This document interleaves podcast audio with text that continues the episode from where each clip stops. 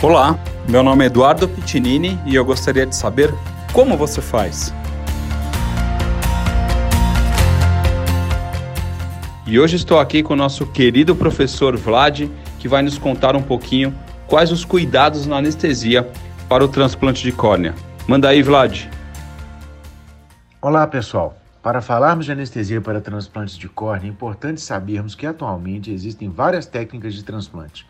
Existe a técnica convencional penetrante, na qual parte da córnea doente é removida, ficando o olho durante o operatório literalmente aberto. Existem também as lamelares ou não penetrantes, na qual não há retirada da córnea doente nativa. Nessa técnica é realizada pelo cirurgião somente o enxerto das camadas celulares da córnea doadora na córnea do receptor.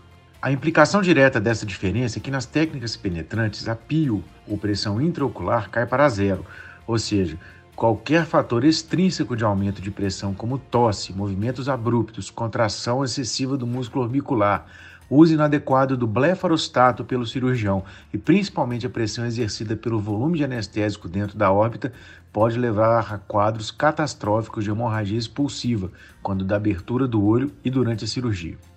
Nas técnicas onde não há abertura total do órgão, essa preocupação não é tão premente.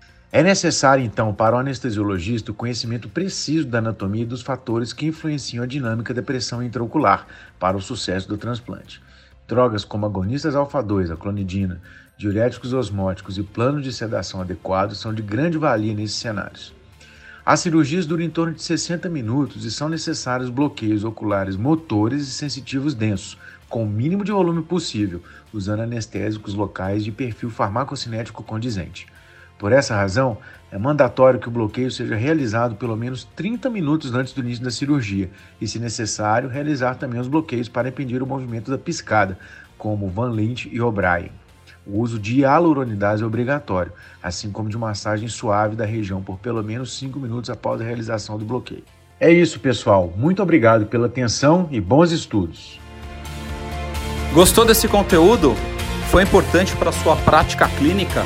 Saiba muito mais em portalanestesia.com.br.